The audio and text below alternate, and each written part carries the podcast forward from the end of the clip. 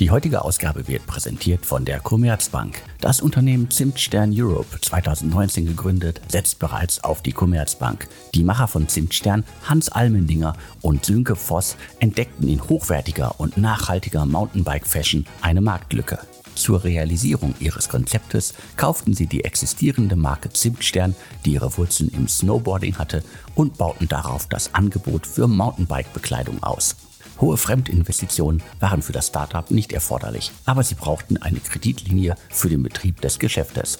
Das Konzept ging auf. Nach drei Jahren konnte das junge Unternehmen fast eine Punktlandung bei den geplanten Umsatzzielen erreichen. Neben Mut, einem guten Businessplan und einem strengen Kostenmanagement braucht man als Startup dafür eine Bank an der Seite, die das mitgeht.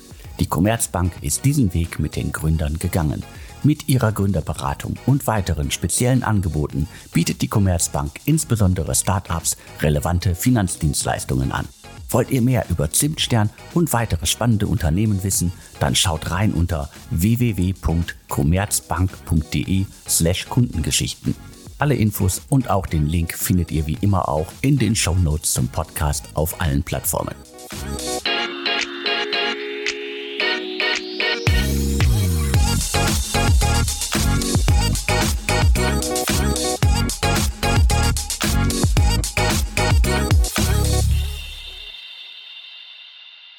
Hallo, herzlich willkommen zum Podcast von deutschestartups.de. Mein Name ist Alexander Hüsing. Ich bin Gründer und Chefredakteur von deutschestartups.de. Heute spreche ich mit Eiger Senftleben. Eiger ist Mitgründerin von Billy, einem Berliner Fintech, das sicherlich da einige da draußen kennen. Aber erstmal Hallo Eiger. Hallo, guten Morgen. Hol uns doch bitte mal ab. Was genau ist Billy? Ja, sehr gerne. Erstmal schön, danke für die Einladung. Ich freue mich total hier zu sein und ein bisschen was von Billy zu erzählen. Billy ist ein Fintech aus Berlin und wir machen ein Buy Now Later Produkt. Ja, BNPL haben die meisten wahrscheinlich schon mal gehört. Was stellt man sich darunter vor? Darunter stellt man sich vor, dass wir es ermöglichen, dass Unternehmen im Internet kaufen können. Wir kennen das alle von unserem privaten Art, wie wir online kaufen. Allerdings in der Sekunde, wo einer von uns für unser Unternehmen kauft oder ein anderes Unternehmen kaufen möchte, ist es fast unmöglich, zum Beispiel einen Rechnungskauf zu wählen oder da flexible Bedingungen zu bekommen. Und da gibt es sozusagen jetzt Billy und wir haben eine innovative Lösung gebaut und ermöglichen dieses Kaufen im Internet als Buy Now Pay Later Produkt. Darf ich dazu weiter Factoring sagen oder ist das zu altbacken? Ja, Factoring ist tatsächlich ein bisschen altbacken, weil Factoring ist letztendlich nur sozusagen das rechtliche Konstrukt, auf dem es läuft. Ja, das läuft, das, man kann das mit einer Zahlungsdienstlizenz machen oder mit einer Factoring-Lizenz. Ist relativ egal. Wenn man ans klassische Factoring denkt, dann denkt man eher an was anderes, wie ich reiche meine Rechnung irgendwo ein, dann wird es lange geprüft, dann kriegt der Käufer im Zweifel davon eigentlich gar nichts mit. Also es geht weniger um ein Enablement für diese Transaktion beim Factoring als eine Vorfinanzierung desjenigen, der Factoring benutzt. Insofern finde ich, passt es nicht ganz, aber technisch kommt es schon noch. Wir benutzen zum Beispiel die Factoring-Lizenz, die wir dafür haben. Ich hatte nämlich in äh, der Vorbereitung für das Gespräch mal geguckt. Also anfangs haben wir euch auch selber und glaube, äh, Billy selbst hat sich als Factoring-Startup bezeichnet. Das hat sich dann äh, sicherlich gewandelt und wenn man heute auf die Website geht, dann äh, kann man irgendwie gerne mal äh, auf der Startseite oder über uns gucken. Das Wort Factoring findet gar nicht statt. Das stimmt, da, da, das hast du das gut beobachtet. Das liegt aber auch genau daran, wie sich unser Produkt so entwickelt hat. Wir haben tatsächlich mit einem klassischen digitalen Factoring-Produkt angefangen und dann gemerkt, das ist eigentlich viel spannender, in diese Richtung Buy Now Pay Later zu gehen und diese Zahlungsproblematik, die wir im Internet haben, zu lösen, als das alte Factoring zu digitalisieren. Ist das sozusagen jetzt ein äh, wirkliches Thema, das äh, quasi erst wachsen muss oder sozusagen, also ihr kommt aus der Factoring-Welt, hast du gesagt, mhm. quasi das ist das äh, die die Einstiegsdroge gewesen. Ihr habt das sozusagen nicht nur digitalisiert, sondern ihr macht das äh, weiter. Also müsst ihr euer Modell im Markt noch erklären? Eigentlich gerade nicht, weil jeder das von seinem Privatnutzen kennt. Ja, Klarna läuft übrigens ganz lange liefen die auch auf einer Factoring-Lizenz und was die machen ist auch Factoring. Keiner würde allerdings sagen, Factor, äh, Klarna das Factoring-Institut aus Schweden. Ja, also daran sieht man, dass, dass das, wenn man mit dem Konzept Factoring arbeitet, geht es eigentlich darum, um die Zahlung im Internet zu ermöglichen und da Händlern die Möglichkeit zu geben, nicht nur ihren klassischen oder was sie jetzt kennen, so einen B2C-Shop aufzubauen und zu haben, sondern auch einen dezidierten B2B-Shop. Das sehen wir auch, ist der totale Trend, der kommt. Ja, viele Leute bestellen immer mehr im Internet und die Leute wie du und ich sind es gewohnt, wie sie eigentlich zahlen wollen. Und das sehen wir jetzt auch auf Unternehmensseite. Buy Now, Pay Later, finde ich, muss man immer ein bisschen erklären, weil es ein bisschen kantig ist oder sperrig ist. Aber in der Sekunde, wo man sagt, guck mal, das machen wir, Händler kann Billy nutzen, um im Internet an Unternehmen zu verkaufen, ist es relativ einfach zu verstehen, warum man es braucht. Und wer sind jetzt eure Kunden? Also habt ihr da eine bestimmte Zielgruppe, sozusagen äh, Mitarbeiter, Umsatz oder ist das sozusagen breit gefächert? Das ist ganz, ganz breit gefächert und das ist natürlich auch schön, dass man so ein weites Portfolio hat, also von Außenbereich Gastro, Außenbereich Electronics, überall verkaufen nur alle Leute, die einen Online-Shop haben und in diesem Online-Shop nicht nur den klassischen Kundenshop haben, sondern das muss man mal darauf achten, wenn man mal auf in irgendeinen Webshop geht, zu sagen, sind Sie ein Businesskunde oder denn manchmal steht da auch mit oder ohne Umsatzsteuer. Und wenn man dann auf das ohne Umsatzsteuer geht, dann kommt man in einen anderen Shop und da gibt es dann auch andere Zahlungsmöglichkeiten. Viel weniger, als es auf der ist, wenn man auf der Seite ist, als der man sich als normaler Verbraucher bewegt. Wie bist du denn zu dem Thema gekommen? Also wie bist du zu Billy gekommen, beziehungsweise wie bist du äh, in die Fintech-Welt gekommen? Das ist eigentlich lustig, weil ich sowas ganz am Anfang schon gemacht hatte. Also ich bin ja eigentlich Anwältin, habe dann irgendwie gemerkt, dass ich das lieber mehr richtig verstehe, was die Unternehmen machen und da drin bin. Und dann habe ich gedacht, ja, also klassisch aus diesem Großkanzlei geht man irgendwie dann in-house als erster Schritt als Legal Counsel. Und da bin ich Gott sei Dank auf PayPal gestoßen. Und lustigerweise auch gerade zu einem Moment als PayPal gerade, und das war wirklich 2012, ja, die, die richtig alten, weiß ich nicht, Leute, die für Fintech schon immer waren, wissen es noch, hatte PayPal gerade BaySafe gekauft, die, oh wonder, Rechnungskauf im Internet gemacht haben. Ja, damals nur, damals echt noch auf einem anderen Level als heute und natürlich nur für Verbraucher auf der anderen Seite. Und da bin ich sozusagen zu Paper gekommen, um bei diesem Merger zu unterstützen und das zu übernehmen. Also ich finde, ich habe bei PayPal unheimlich viel gelernt, was also so eine junge Anwältin ist noch ganz schön grün hinter den Ohren, wenn es darum geht, so zu verstehen, was ist ein Affiliate Marketing, was ist denn überhaupt Agile Development. Also da wusste ich wirklich gar nichts und da habe ich richtig viel gelernt. Und es hat mir totalen Spaß gemacht, so zu verstehen, ich kann von jedem aus dem Unternehmen hier irgendwas lernen. Ja, und es gibt nicht nur in der Anwaltskanzlei gibt es die Anwälte und die Rechtsanwalts- und Notariatsfachankräfte, heißen die, glaube ich, Renos abgekürzt. Und das, was man produziert, ist ein Word-Dokument mit einem Gutachten oder einem Memo oder einer Klage. Ja? Und ich fand das total toll in einem Unternehmen, dass man da ganz andere Sachen produziert und wie viel man da auch so verstehen kann. Und dann war das ja nur PayPal damals in drei Linden und PayPal war ja damals schon 25.000 Mitarbeiter, wo die ganze Risk-Team in Dublin saß und in, also das war, ich fand das total cool, das alles so zu verstehen. Plus ist das, die Art, was man macht, ist halt auch, finde ich, im Fintech-Bereich aus Gründen spannend. Disruptet man wirklich eine Industrie, ja, man, man macht Sachen anders, als sie schon seit 100 Jahren gemacht wurden ich fand das super spannend, bei PayPal das zu lernen und habe dann aber gemerkt, ich möchte eigentlich nicht gerne so ein ganz kleines Zahnrad in so einer Riesenmaschine sein. Von mir aus ist die Maschine insgesamt ein bisschen kleiner, aber ich drehe selber das Rad. Ja, also ich möchte selber das Team leiten. Achso, der zweite Punkt, den ich super spannend fand an PayPal, jetzt fällt mir wieder ein, ist, wie kreativ man sein muss als Jurist, ja, und wie wichtig tatsächlich im ganzen Fintech-Bereich ist, gute rechtliche Beratung, ähm, das wirklich zu verstehen, das in anderen Ländern anzupassen, das finde ich total spannend und dazu, das, das passt halt gleich. Und dann, wie gesagt, ich möchte mehr mein eigenes Ding bauen, das mehr selber steuern. Und deshalb bin ich dann von PayPal weggegangen und bin dann zu ZenCap erstmal gegangen, die dann von Funding Circle gekauft wurden. Das war eine P2P-Lending-Plattform. Das war ja nochmal sehr modern. Ja, das war eine Plattform und da konnten auf der einen Seite Unternehmen sagen, ich brauche einen Kredit. Auf der anderen Seite konnten Verbraucher oder Sparer sagen, ich gebe diesen Kredit. Ähm, wir wurden dann von Funding Circle, dem größten Anbieter in Europa, gekauft und haben dann da auch ungefähr, ich würde sagen, nach einem halben Jahr haben wir, das heißt, sie haben da das Management verabschiedet und gesagt, wir gründen Billy. Das heißt, äh, ZenCap ist dann auch der Punkt, an dem sich das Gründungsteam von Billy im Grunde gefunden hat. Genau. Jetzt helfe mir auf die Sprünge. Also ich habe immer in unserem Archiv äh, stehen Billy 2016 gegründet von den ZenCap-Gründern, also Christian und äh, Matthias. Und du bist dann erst später dazu gekommen oder warst du am Anfang versteckt im Hintergrund? Ich war tatsächlich auch dabei. Wir waren zu sieb. Ich habe mir so den Namen ausgedacht von diesem Unternehmen. Ja, wir, wir saßen am Anfang, während der Funding Circle Zeit haben wir uns auch so dienstags immer konspirativ bei mir im Esszimmer getroffen und überlegt, wie kann man eigentlich was Innovativeres bauen, als was Funding Circle da gemacht hat. Ja, wir waren tatsächlich von Anfang an richtige Gründer, die es richtig oldschool gegründet haben. Sehr gut. Und äh, später bist du dann aber erst sichtbar geworden. Das war sozusagen so mein, äh, mein Hintergrund für die Frage. Ja, das kann so ein bisschen sein. Das lag vielleicht auch daran, dass ich ähm, am Anfang schwanger war und dann erstmal noch ein paar Monate raus war und ein Kind bekommen habe. Das passt eigentlich auch ganz gut, weil sozusagen vor meiner Babypause haben wir die Seed-Runde gemacht, die Refinanzierung, die Lizenz. Dann war ich ein bisschen raus und dann kam ich rein und dann habe ich auch tatsächlich, ich hatte am Anfang ja nur das Legal Department, dann habe ich dazu noch Compliance genommen, IT-Compliance und HR, weil ich auch da weiter wieder gemerkt habe, dass mir das immer mehr Spaß macht, sozusagen das Unternehmen als Ganzes zu shapen, sagt man, zu, ja, so mehr und mehr Verantwortung übernommen habe. Und irgendwann bist du dann jetzt auch äh, vor einigen Monaten dann äh, offiziell in die Geschäftsführung mit, äh, mit aufgestiegen. War das dann nochmal sozusagen für dich auch äh, ein weiterer Antrieb?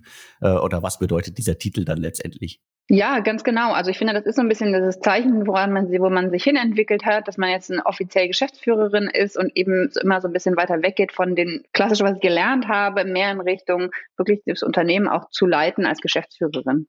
Wie habt ihr euch da ansonsten aufgestellt? Also äh, Dreier Gründerteam, wer ist wofür verantwortlich? Also wie, wie habt ihr da sozusagen eure, äh, ja, du hast quasi ja durch deinen Background äh, zumindest einen Teil deines äh, äh Segmentes sicherlich sofort gefunden, aber wie baut man sich da auf? Wie stellt man sich da auf? Das hat bei uns ganz gut funktioniert, weil wir ja alle zusammen vorher gearbeitet hatten schon. Äh, Christian und Matthias hatten, würde ich sagen, so ein, also natürlich so ein, so Vorsprung und mehr Erfahrung, weil die ja beide ZenCap schon gegründet hatten und dann das Team drumherum gebaut haben. Da ging man eigentlich viel mit den Sachen, die man da gemacht hat, schon hin. Und wie gesagt, und dann, und dann merkt man über die Jahre auch, wie es auch passt. Ja, also ich hatte immer Lust, dann eher mehr Verantwortung zu übernehmen. Andere, wir waren ja am Anfang sieben Leute, haben irgendwann gemerkt, die Reise ist für mich jetzt hier so ein bisschen auch vorbei und ich, mir macht es eigentlich eher Spaß, wenn wir zwei Leute sind im Sales-Team und nicht zwölf. Ähm, ja, das ist dann, das ist ja auch Sachen, die sich, die sich dann entwickeln. Da gibt es, glaube ich, gar nicht so, eine, so einen richtig klaren Tipp, würde ich sagen. Du hattest gerade auch schon Finanzierung angesprochen. Also natürlich, in Anführungsstrichen, ist äh, Billy hochfinanziert. Ich glaube, die letzten Runden, die ich bei uns im Archiv finde, waren so 100 Millionen US-Dollar. Also sind mhm. schon äh, reichlich Millionen äh, geflossen. Bewertung steht hier irgendwas von 640 Millionen Dollar. Das heißt, äh, ihr seid da auch auf der quasi äh, ja, Funding-Seite gut unterwegs. Abgesehen jetzt davon, dass man äh, als äh, Startup halt, das schnell wachsen will, unglaublich viel Geld braucht wie wichtig sind solche Zahlen, wenn man halt in der Welt unterwegs ist, wo es ja jetzt nur um Geld geht im Grunde? Schafft das Vertrauen oder ist das eher unwichtig? Also was sind da so ja. eure Erfahrungen? Also Investmentrunden als äh, quasi Stempel, dass man seriös ist? Also ich würde sagen, wir haben ja nicht nur Geld eingesammelt für unsere Equity, sondern wir haben, wir brauchen auch immer Geld für unsere Operations. Ja, das Geld, was wir sozusagen rausgeben an unsere Merchants, und da arbeiten wir mit Banken und unseren Refinanzierern zusammen. Für die ist es unheimlich wichtig, A, zu sehen, da ist einfach Geld da und B, das sind auch seriöse und äh, bekannte VCs. Das ist unheimlich wichtig. Ich würde sagen, unsere Kunden, das ist ja jetzt ein Merchant, da ist es so, dass wenn man sich diesen klassischen Mittelständler anguckt, dann finden die das nicht so spannend. Die finden es eher wichtig, andere Logos zu sehen, sehen, ah ja, okay, oder wir arbeiten mit Klarna zusammen. Das ist für die wichtiger, als dass man sagt, wir sind übrigens von Creandum gefundet. Ja, das, das ist da nicht so verbreitet. Ähm, wir haben ein anderes großes und sehr schön wachsendes Kundensegment. Das sind natürlich andere Startups. Für die ist es natürlich wichtig und man kennt die auch dann über die gemeinsamen Investoren zum Teil. Das heißt, äh, die eigentlichen Kunden gucken ja darauf, äh, wer nutzt das äh, auch und wenn die Logos einem gut vorkommen und bekannt vorkommen, dann ist das irgendwie auch ein guter Stempel, den man irgendwie als Startup nutzen kann.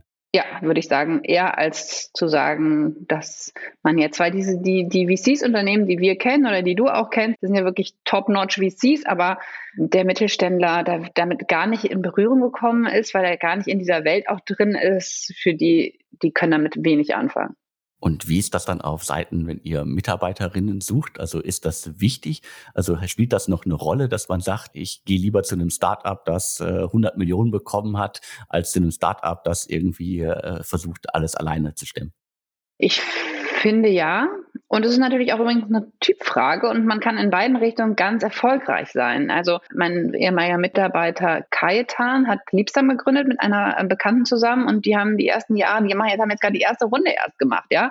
Das war am Anfang, glaube ich, tough, aber man behält auch sehr viel Freiheit. Und das ist jetzt nicht das eine ist schlechter als das andere. Ich glaube halt nur, wenn man ein Businessmodell hat wie Billy und sagt, es gibt hier mehrere, die in den Markt kommen und wir müssen uns gegen die durchsetzen und wir wollen auch schnell skalieren, braucht man halt das Geld und es gibt einem dann auch Möglichkeiten, viel zu machen. Ja, und, und wenn man darauf Lust hat, dann, dann ist das wichtig. Und wenn man dann ein Unternehmen sieht, das wie wir jetzt 160 äh, Mitarbeiter hat, dann finde ich schon okay zu fragen, habt ihr eigentlich auch das Geld dafür? Man kann halt auch viel langsamer wachsen, glaube ich auch fein. Dann wäre es mir selber auch nicht wichtig zu sehen, wie viel Geld da ist. Wie nehmt ihr denn gerade den Markt da? Also vor ein paar Jahren war, um das alte Wort nochmal und das alte Modell von Billy zu bemühen, äh, ganz, ganz viele Factoring-Startups waren unterwegs. Viele davon sind schon wieder verschwunden. Einige haben sich auch äh, deutlich weiterentwickelt. Aber es kommen jetzt auch äh, neue Wettbewerber wie, wie Mondu, die auch ganz klar sagen, bei Now Pay Later ist unser Modell. Also wo, wo steht der Markt gerade und wie ist euer Blick auf den Markt gerade? Ja, also wir sehen schon, dass Billy der Pionier war in genau diesem Segment, dass man sagt, wir wollen das bei Now Pay Later auch für Unternehmen anbieten. Ich finde, das ist eigentlich eine ganz schöne Bestätigung, dass man jetzt andere Unternehmen hat, wie Mondu, wie auch Tu, die hießen früher Tillet. Da gibt's jetzt ein paar, ähm, die auch gut gefundet sind. Und das ist eigentlich eine Validierung des Modells, dass man sieht, ha, das finden auch andere VCs spannend. Und das belebt auf jeden Fall, glaube ich, das Geschäft und so, dass man da jemand anderen noch wie Mondu so ein bisschen als als Follower hat. Also das heißt in dem Fall, äh, Konkurrenz äh, belebt nicht nur das Geschäft, sondern im besten Fall macht die Konkurrenz auch Werbung für euer Modell, weil bei Now Pay Later ist äh, quasi das Schlagwort und das gilt ja für viele Startups da draußen, die quasi ein oder zwei oder teilweise vier, fünf Wettbewerber haben. Letztendlich bearbeiten dann alle den Markt. Ja, genau. Ich würde mir eher Sorgen machen, wenn es niemanden gäbe, der das auch machen würde. Wobei es da draußen ja auch durchaus Unternehmen gibt, die äh, ein deutliches Alleinstellungsmerkmal haben. Manchmal funktioniert es ja auch, aber in den meisten Fällen ist halt Konkurrenz dann quasi die Bestätigung für das eigene Modell. Genau. Und dann ist es natürlich noch schön, wenn man selber so ein bisschen der ist, der, der es als erstes gemacht hat und so ein bisschen vorweg ist. Ja, das ist, das, du hast ja richtig gesagt, damals gab es viele Factoring-Unternehmen vor vier, fünf Jahren. Da waren, bin da waren wir nicht die ersten, die das gemacht haben wahrscheinlich haben wir trotzdem die, die es am erfolgreichsten gemacht haben. Also ist noch nicht auch ausgemacht. Let's see who wins. genau, im, im, besten Fall gewinnen alle. Du hast gerade ja. schon mal gesagt, also 160 äh, Mitarbeiterinnen. Billy, gerade kannst du uns noch ein paar Zahlen zum Unternehmen nennen? Also wo steht ihr gerade? Äh, welche Zahlen? Alles, was du nennen darfst, möchtest und kannst. Also von äh, Investmentsummen, äh, Bewertung hatte ich schon mal genannt, Umsätze, äh, Jahresfehlbeträge und sonstige Sachen. Also du darfst da frei von der Leber sprechen. Ich glaube, du hast die wichtigsten Sachen schon gesagt. Ja, wir haben die letzte Runde 100 Millionen. Wir sind zwei Drittel Einhorn, was auch immer das für ein Tier ist. 160 Mitarbeiter, wir werden gerne Ende des Jahres 250 Mitarbeiter. Also hier ist Shoutout an alle Leute, die Lust haben, Billy zu arbeiten. Ja, und ich glaube, wichtig ist auch, dass wir eine exklusive Partnership mit Klarna gezeichnet haben, dass wir so überlegen, dass wir jetzt zusammen mit Klarna oder Klarnas Merchants die Möglichkeit geben, auch Billy zu nutzen und mithilfe von Klarna jetzt internationalisieren werden. Da kommen wir gleich nochmal drauf. Gerne 250 Mitarbeiterinnen sollen es werden. Da ist äh, für mich wirklich beim derzeitigen Stand auf dem Arbeitsmarkt äh, die Frage, wo sollen die alle herkommen? Das ist eine sehr gute Frage, Alex. Darüber grübel ich auch viel.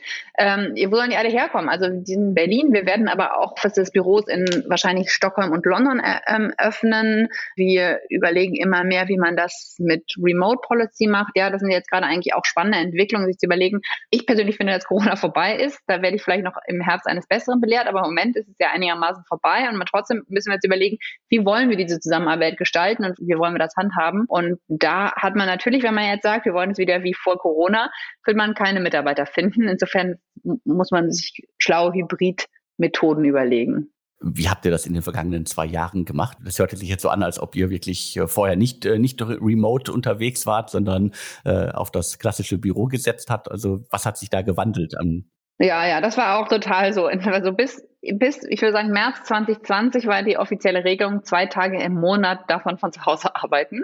Ähm, ja, das war noch das, da merke ich auch, also da waren wir auch als Leadership oder auch ich auch irgendwie so doch recht konservativ, so man möchte die Leute sehen, man möchte da mal hingehen, man möchte mit denen sprechen. Ähm, dann waren natürlich alle Leute ähm, jetzt eigentlich fast die ganze Zeit, also seitdem heißt es, manchmal heißt es, ihr dürft gar nicht ins Office kommen, manchmal ihr dürft ins Office kommen, wenn ihr wollt. Ja, so das waren ja immer so die Regelungen, an die man sich gehalten hat. Ähm, und ich finde jetzt, wenn man auch viele neue Leute heiert, das ist denen natürlich auch wichtig, muss man sich überlegen, wo ist da der, der, der gute Mittelweg? Weil ich immer noch denke, dass man einige Sachen besser in Person machen kann. Ähm, Aber es überhaupt nichts bringt, einfach nur zu sagen, ich möchte, dass die Leute da sind, und, damit ich einfach sehe, dass sie arbeiten. Ja, das ist der größte Quatsch. Trotzdem sollte man, glaube ich, als ein Büro schaffen, wo die Leute zu bestimmten Sachen gerne hingehen. Und sei es nur zum Mittagessen mit ihren Teamkollegen, aber dann auch zu bestimmten ähm, Retrospektiven, zu Feedback-Sessions. Ähm, gerade wenn ich alle Leute kennenlerne, wenn ich im Onboarding bin, ist es einfach, Onboarding geht einfach schneller, wenn ich mal sagen, wenn ich neben dir sitze und sage, Alex, kannst du mir das mal kurz erklären? Warum ist das hier so? Warum ist das hier so? Ich stelle nicht immer ein Zoom-Meeting ein, sondern im Zweifel entweder beantworte ich mir die Fragen gar nicht oder selber und eventuell läuft es halt eher falsch, als dass ich dann mit dir in eine Diskussion komme oder ähm, also ich finde, in, in manchen Punkten ist es schon wichtig, dass man im Office ist. Außer wenn man als Unternehmen sagt, wir sind wirklich remote first. Aber das ist eine Sache, die haben wir als Billy für uns entschieden, das wollen wir nicht sein und das ist auch nicht unser Typ zu arbeiten. Wenn es allerdings Mitarbeiter gibt, die sagen, ich will eigentlich einmal im Jahr ins Office kommen und zwar zur Weihnachtsfeier, dann ist das im Zweifel schwierig. Und, und bitte alles, was irgendwer jemals sich ausgedacht hat, auch in Confluence-Pages schreiben, dann ist das einfach nicht die Art, wie wir arbeiten. Wir arbeiten schon noch viel mit, das ist ein Whiteboard und man malt das mal auf und man geht mal kurz rüber und sagt, kannst du mir das mal kurz erklären oder warum war das so? Insofern finde ich, muss man da so eine gute, so eine gute Mischung finden kann ich auf jeden Fall nachvollziehen. Es gibt halt auch äh, Unternehmen, die das von Anfang an anders leben und äh, das, das muss man halt irgendwie auch äh, ja können wollen. Äh, vielleicht aber äh, letztendlich äh, kann man ja auch irgendwie, äh, zumindest habe ich zuletzt in den letzten Monaten gesehen, dass einige Startups sich da massiv verändert haben und auch ihre Büroräume ja umgebaut haben in den letzten zwei Jahren, weil sie gesehen haben, dass sie halt nicht mehr die 100 äh, Mitarbeiterinnen im Büro äh, gleichzeitig haben werden, sondern dass irgendwie alles ein bisschen flexibler geworden ist. Und das ist ja auf jeden Fall auch schon mal ein Gewinn. Ja, das ist ein totaler Gewinn. Und ich glaube, es gibt auch ganz viele Jobs, da macht es auch total Sinn, zu, zu Hause zu sein. Und weil man sich konzentrieren kann und weil man eventuell eine Dreiviertelstunde Weg hin und her spart. Ja, das ist ja auch, das, das kann man ja ruhig auch mal sagen, dass es für manche Tage total sinnvoll ist. Ähm, aber, und deshalb ist es, glaube ich, interessant, gerade wenn man jetzt 160 Leute ist, dass man da so ein gutes gemeinschaftliches Verständnis empfindet, wann wann kann man auch erwarten, dass jemand anders mal da ist? Also ich, für mich zum Beispiel persönlich, wenn ich mit Leuten rede, die ich nicht so gut kenne, ist es, und gerade wenn es irgendwie so ein bisschen tricky Gespräche geht, die man ja durchaus mal hat, auch mal hat, ist es viel einfacher in Person. Ja, und da finde ich dann, da ist es manchmal sinnvoll zu sagen, lass mal lieber von mir aus auch noch drei Tage länger warten, bis du mal im Büro bist, damit wir das dann da besprechen können, als dass wir es per, per Zoom machen. Alle Meetings ab einer bestimmten Größe ist irgendwie relativ klar, dass bei Zoom irgendwelche Leute überhaupt nicht, also glaube ich, nebenher was anderes machen, weil sie irgendwie denken, mm, ja, und das ist, das ist natürlich auch so im, äh, im, im Meeting, wo alle da sind, aber ich glaube, es ist so ein bisschen weniger so und man kann Leute mehr einbinden und dann so ein inklusiveres Meeting entwickeln. Also es gibt da Vor- und Nachteile. Ich glaube, wenn man mit jemandem, wenn man jemanden gut kennt, dann ist es überhaupt kein Problem. Und wenn man viel zusammenarbeitet, sich nur einmal die Woche oder einmal alle zwei Wochen zu sehen. Anders ist es, wie gesagt, wenn man in ein neues Team kommt und da erstmal alles kennenlernt und auch so die Dynamik verstehen will, ist ja schon anders, wenn man mal im Office ist. Aber ich habe da auch das Gefühl, dass sich da viele Teams bei uns genauso absprechen und sagen, weiß nicht, am Mittwoch kommt immer das HR-Team rein und am Donnerstag kommt dann immer das ganze Risk-Team, ja, weil das für die dann auch Sinn macht, an den Tagen zu kommen, wo die anderen auch da sind und nicht aber ich bin jetzt hier heute der Einzige, der da sein will. Ja, auf jeden Fall. Das äh, unterschätzt man ja meistens, dass äh, bestimmte Abteilungen untereinander ja viel wichtiger sind, als irgendwie ein fester Tag zu sagen, ihr müsst alle am Montag, Mittwoch oder sonst wie kommen wenn das Team irgendwie ja ohnehin nicht mit äh, quasi anderen Abteilungen häufig in Kontakt ist. Ja. Lass uns noch mal über Klarna reden. Also du hattest Klarna gerade schon als äh, Partner genannt. Klarna ist aber auch, äh, mhm. glaube ich, jetzt war in der letzten Runde auch als Investor mit eingestiegen. Das heißt, es ist so eine Doppelrolle. Äh, und äh, eure Ausrichtung ist sozusagen dann, du hast es kurz angesprochen, äh, den vielen Klarna-Kunden da draußen, die es gibt, halt auch eure Dienstleistungen anzubieten. Und Klarna, das ist jetzt kein, also zum Investment kann man vielleicht noch sagen, das ist jetzt kein wirklich richtiges strategisches Investment von denen, sondern es geht irgendwie, wie, wie, das war irgendwie so ein Zeichen in beide Richtungen, dass es denen mit der, mit der Zusammenarbeit ernst ist. Das ist keine Zusammenarbeit, die darauf gepolt ist, dass man eine schöne Presseerklärung macht, sondern in beiden Firmen arbeiten viele Teams daran, dass es erfolgreich wird. Klarna hatte selber mal ein Produkt gebaut, dass sie ihren, ihren Händlern sagen konnten, guck mal, du kannst nicht nur Privatleute als Käufer haben, sondern eben auch Unternehmen. Ähm, und dann haben die gemerkt, dass es zu, doch zu unterschiedlich ist und zu derailing von ihrem eigentlichen Fokus. Herr Klarna möchte letztendlich eine Verbraucher- und eine Shopping, eine, immer mehr eine Shopping-App sein, eine Verbrauchermarke bauen. Ähm, und die haben gemerkt, dass das Produkt oder das B2B-Produkt, das die hatten, einfach nicht so richtig super ist und haben sich angeschaut, ob sie das mit jemand anderem machen können. Ja, und dann haben sie, ähm, und jetzt machen wir das zusammen und das ist natürlich ein, für uns eine tolle Art zu skalieren, weil Klarna diese ganzen Händler schon kennt und auch natürlich auch schon weiß, ähm, für wer hat denn auch einen anderen B2B-Checkout ähm, und wir tatsächlich auch in Klarna technisch so integriert sind, dass der Händler nicht mehr auf seiner Seite nicht mehr irgendwie eine neue API bauen oder ansteuern muss, sondern eigentlich relativ einfach mit einem Toggle-Knopf sagen kann, oh, ich nehme jetzt auch Billy. Ist das dann auch für euch äh, ein guter Schritt, eine gute Gelegenheit, um dann im, im, ganz großen Stil zu internationalisieren? Weil Klarna ist ja nicht nur in Europa zu Hause, sondern hat ja da auch größere Ambitionen. Auf jeden Fall. Das ist eine, super Art und Weise zu internationalisieren. Und wir stehen jetzt auch relativ kurz bevor, dass wir in Schweden und in Österreich live gehen. Klarna ist ja sozusagen ein Channel oder ein Lead Generator, wie wir unsere Leads bekommen. Wir haben natürlich immer noch unser eigenes Standalone Billy Business, aber eventuell nicht in jedem kleinen Land, sondern manche macht man es nur über Klarna, weil die eine gute Abdeckung haben. In den wichtigeren Märkten baut man dann auch seine eigenen Teams auf, die dann sozusagen Marktplätze eher bedienen können, wo es nur um B2B geht, die gar kein Klarna haben können.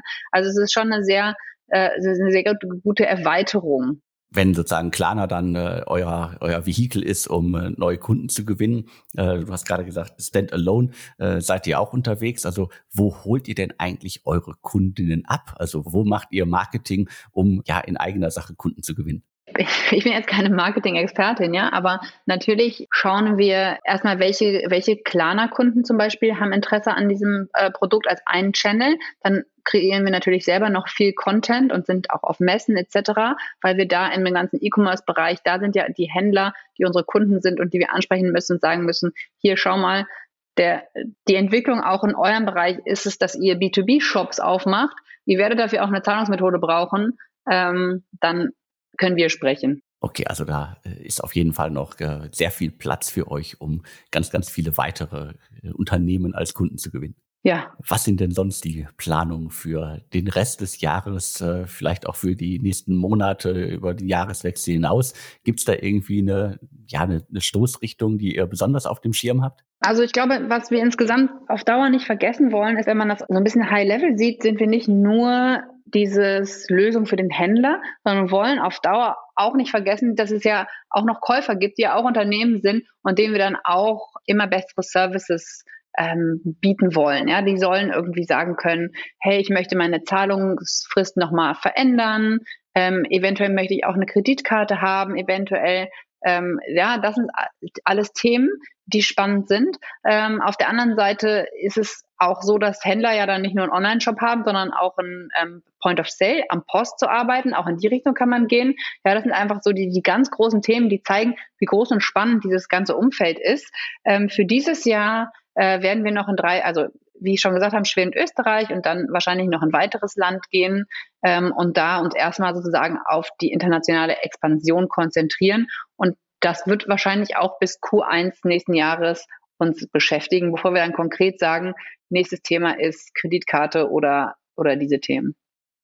Und äh, was äh, ist mit dem ganzen Thema Investment, Finanzierungsrunden? Also da draußen ist ja Fintech immer noch ein ganz, ganz großes Thema. Sehr, sehr viele Startups, Grown-ups in dem Segment äh, sammeln weitere Gelder ein. Also kannst du da schon irgendwie einen Ausblick geben? Ist da was geplant? Ja, da ist tatsächlich nichts geplant, weil wir eigentlich jetzt irgendwie noch vor unter einem halben Jahr haben wir irgendwie uns relativ gut getankt mit Geld ähm, und auch ganz bewusst eigentlich jetzt mal zu sagen, wir fokussieren uns jetzt auf das Pay Later Produkt, das zu, das zu internationalisieren, ähm, weil solche Finanzierungsrunden, das kostet ja auch immer ganz schön viel Zeit und ähm, vor allem Zeit und Derailing etc. Also ich hätte nichts dagegen, wenn wir irgendwie erst, wann ist das, im Sommer oder im Herbst 2023 rausgehen, um nochmal zu raisen. Ich glaube, bis dahin haben wir locker genug Geld. Wir haben auch nicht vor, das Geld jetzt mit beiden Händen rauszuwerfen, sondern da auch weiter irgendwie konservativ ähm, mit umzugehen oder vernünftig zu planen. Ähm, also da, das ist jetzt nicht so gebaut, dass wir dieses Geld in diesem Jahr alles ausgeben, sondern eigentlich auch im Zweifel noch drei, dreieinhalb Jahre gut damit auskommen könnten. Ähm, insofern sagt die Erfahrung jetzt wahrscheinlich Ende nächsten Jahres kommt dann das die nächste Runde. Es muss ja nicht auch immer, immer sofort irgendwie im äh, drei- oder sechs Monatsschritten größer, schneller, höher, weiter sein. Also da gibt's ja auch äh, genug Beispiele, wo das äh, ja sehr viel Zeit, du hast gesagt, äh, frisst. Äh, und ja. äh, da ist man dann irgendwie ja nur noch beschäftigt mit Finanzierungsrunden. Ja, ja, genau. Das Management ganz schön raus. Und das ist ja auch okay. Ja, das ist ja auch immer total wichtig und immer eine super intensive und aufregende Zeit, diese, diese Runden. Aber macht es auch Sinn, deshalb so viel Geld einzusammeln, dass man mal sagen kann, so jetzt konzentrieren wir uns wirklich auf das Geschäft und das operative Tätigkeit und nicht auf immer zu sammeln. Kannst du noch was zu deinem Eindruck so äh, insgesamt äh, Marktlage Fintech äh, sagen? Also äh, ganz, ganz viele äh, Einhörner haben wir zuletzt irgendwie auch im, im Fintech-Segment in Deutschland gesehen. Glaubst du, dass äh, dieser Trend äh, anhalten wird? Jetzt äh, unabhängig davon, ob es jetzt hier, muss ja nicht jeder gleich ein Unicorn werden, aber glaubst du, dass es äh, noch mehr Fintech-Themen geben wird in den nächsten Jahren und auch noch mehr Unternehmen geben wird, die ganz, ganz viel Geld einsammeln? Da gibt es im Markt ja unterschiedliche Meinungen derzeit. Also ich glaube, es ist immer noch sehr, sehr viel Geld im Markt. Das ist noch so, da sind noch viele VCs, die Geld platzieren müssen. Trotzdem könnte ich mir auch vorstellen, aufgrund von makroökonomischen Tendenzen, dass die Leute ein bisschen mehr abwarten als noch vor einem Dreivierteljahr. Und ich, wir reden da auch über mit unseren Investoren und die sagen, haben da auch sehr unterschiedliche äh, Meinungen. Die einen sagen, oh, alle, alle passen so ein bisschen auf. Die anderen sagen, Q1 2022 war so war so krass wie das ganze 20, äh, 2022 war Q1 2022 haben wir so viel Geld platziert wie im ganzen Jahr 2021. Also auch da kann man das nicht so richtig sehen. Ich glaube schon, dass wir irgendwie so ein bisschen wobbelige ein bis anderthalb Jahre vor uns haben könnten. Ja, also ich meine, Inflation ist gerade so hoch wie nie. Ja, das wirkt sich ja auf Spending aus, auf andere Sachen. Dann, dann haben wir den Ukraine-Krieg, wo wir noch gar nicht wissen, was heißt denn das überhaupt für die, für die, für die Preise von Lebensmitteln. Also wir sind schon in einer totalen hohen Unsicherheitsphase. Wir können uns freuen, dass Macron gewählt wurde. Ja, das wäre sonst noch krasser, was in Europa passiert. Also ähm, das, das da können auch schon so ein paar makroökonomische Sachen passieren, die sich dann auch auf den Fintech-Bereich auswirken ähm, oder insgesamt auf den ganzen Startup-Bereich. Ansonsten sehe ich aber schon, dass viele Leute noch investieren wollen. Also wenn da jetzt nicht irgendwie, weiß ich nicht, wenn, wenn jetzt nicht irgendwie was richtig Krasses passiert, wird es weiter große Runden geben. Und die wir ja auch immer noch überall sehen, ähm, dass die Leute gerne investieren, dass die Investoren, glaube ich, auch verstanden haben, dass Fintech ein bisschen länger dauert als früher ähm, weiß ich nicht, äh, Klamotten, ja, ähm, Fashion, ja, also, äh, das so das Fashion-Business, ähm, dass es trotzdem spannende Geschäftsmodelle sind ähm, und ja, wir sehen ja auch mit so großen Plänen wie, es gibt immer noch Klarna und PayPal und Affirm, also auch noch Platz für viele große Player ist, die da weltweite große Unternehmen bauen können die größte Gefahr für euch sind dann quasi äh, Insolvenzen, die äh, quasi durchschlagen. Also wobei wir es ja in der Corona-Pandemie jetzt auch noch nicht gesehen haben, äh, dass es irgendwie eine ganz, ganz große Insolvenzwelle äh, gab. Äh, der Ukraine-Krieg kann sowas natürlich auch irgendwie ähm, äh, beschleunigen nochmal. Aber das ist sozusagen in eurem Geschäftsmodell so der, der größte, ja, wie nennt man das, äh, Pferdefuß, den es gibt. Genau, und das ist natürlich, das sind die Insolvenzen, die eventuell durchschlagen. Allerdings, wenn Leute, weiß ich nicht, drei Bohrer kaufen für, für oder von mir aus zehn für 25.000 Euro, dann ist dann eine Insolvenz auch nicht so dramatisch. Ja, also bei uns sind ja die, also die Warenkörbe bei uns sind doch deutlich größer als im Verbraucherbereich. Aber wenn ich jetzt als Billy zehn neue Laptops kaufe und die online dann bezahle, ist ja auch so eine Insolvenz jetzt in den meisten Fällen nicht so dramatisch und unser Portfolio ist natürlich total diversifiziert dadurch. Ja, das ist, das ist schon so. Ähm, ich glaube eher, wenn das, wenn der, wenn die Leute nicht mehr Geld ausgeben, ja, weil alles so teuer geworden ist und dann die Merchants oder die Händler irgendwann sagen, ja, so wichtig sind diese ganzen, ist online jetzt nicht. Also wenn es so eine, so eine allgemeine Rezession geht, dann wird es auch so ein bisschen uns treffen. Okay, dann äh, wünsche ich euch, dass ihr da äh, von verschont bleibt. Ich bin uns allen, Alex. Ja, uns allen genau, auch allen da draußen. Also äh, das macht auch uns keinen Spaß, über, sagen wir jetzt mal, ja. Startup-Insolvenzen im schlimmsten Fall zu schreiben. Ja. Also das ist kein schönes Thema. Ja, Und äh, hatte ich ja gerade gesagt, also äh, nicht nur in der Corona-Pandemie, sondern auch jetzt in den letzten Monaten und auch in den vergangenen Jahren gab es halt auch jetzt runtergebrochen auf die Startup-Szene halt sehr, sehr wenig Insolvenzen und vor allen Dingen halt sehr, sehr wenig große Insolvenzen. Es wird immer mal Ausfälle geben, aber die kann in dem Fall jetzt mal runtergebrochen wieder auf das Ökosystem, das Ökosystem auf jeden Fall vertragen. Ja, das denke ich auch. Ich bin damit jetzt auch erstmal durch mit meinen Fragen. Gibt es da noch etwas, was dir wirklich wichtig ist? Ähm, nee, ich glaube, wir hatten alles gecovert. Das hat mir großen Spaß gemacht. Ja, dann vielen Dank für den intensiven Einblick in die Entstehungsgeschichte von Billy und äh, deinen Werdegang äh, von der äh, Anwältin zur Unternehmerin. Also hat äh, mir Freude gemacht, äh, dir zuzuhören. Und äh, jetzt bleibt mir noch zu sagen, danke fürs Zuhören alle da draußen und tschüss. Danke, Alex.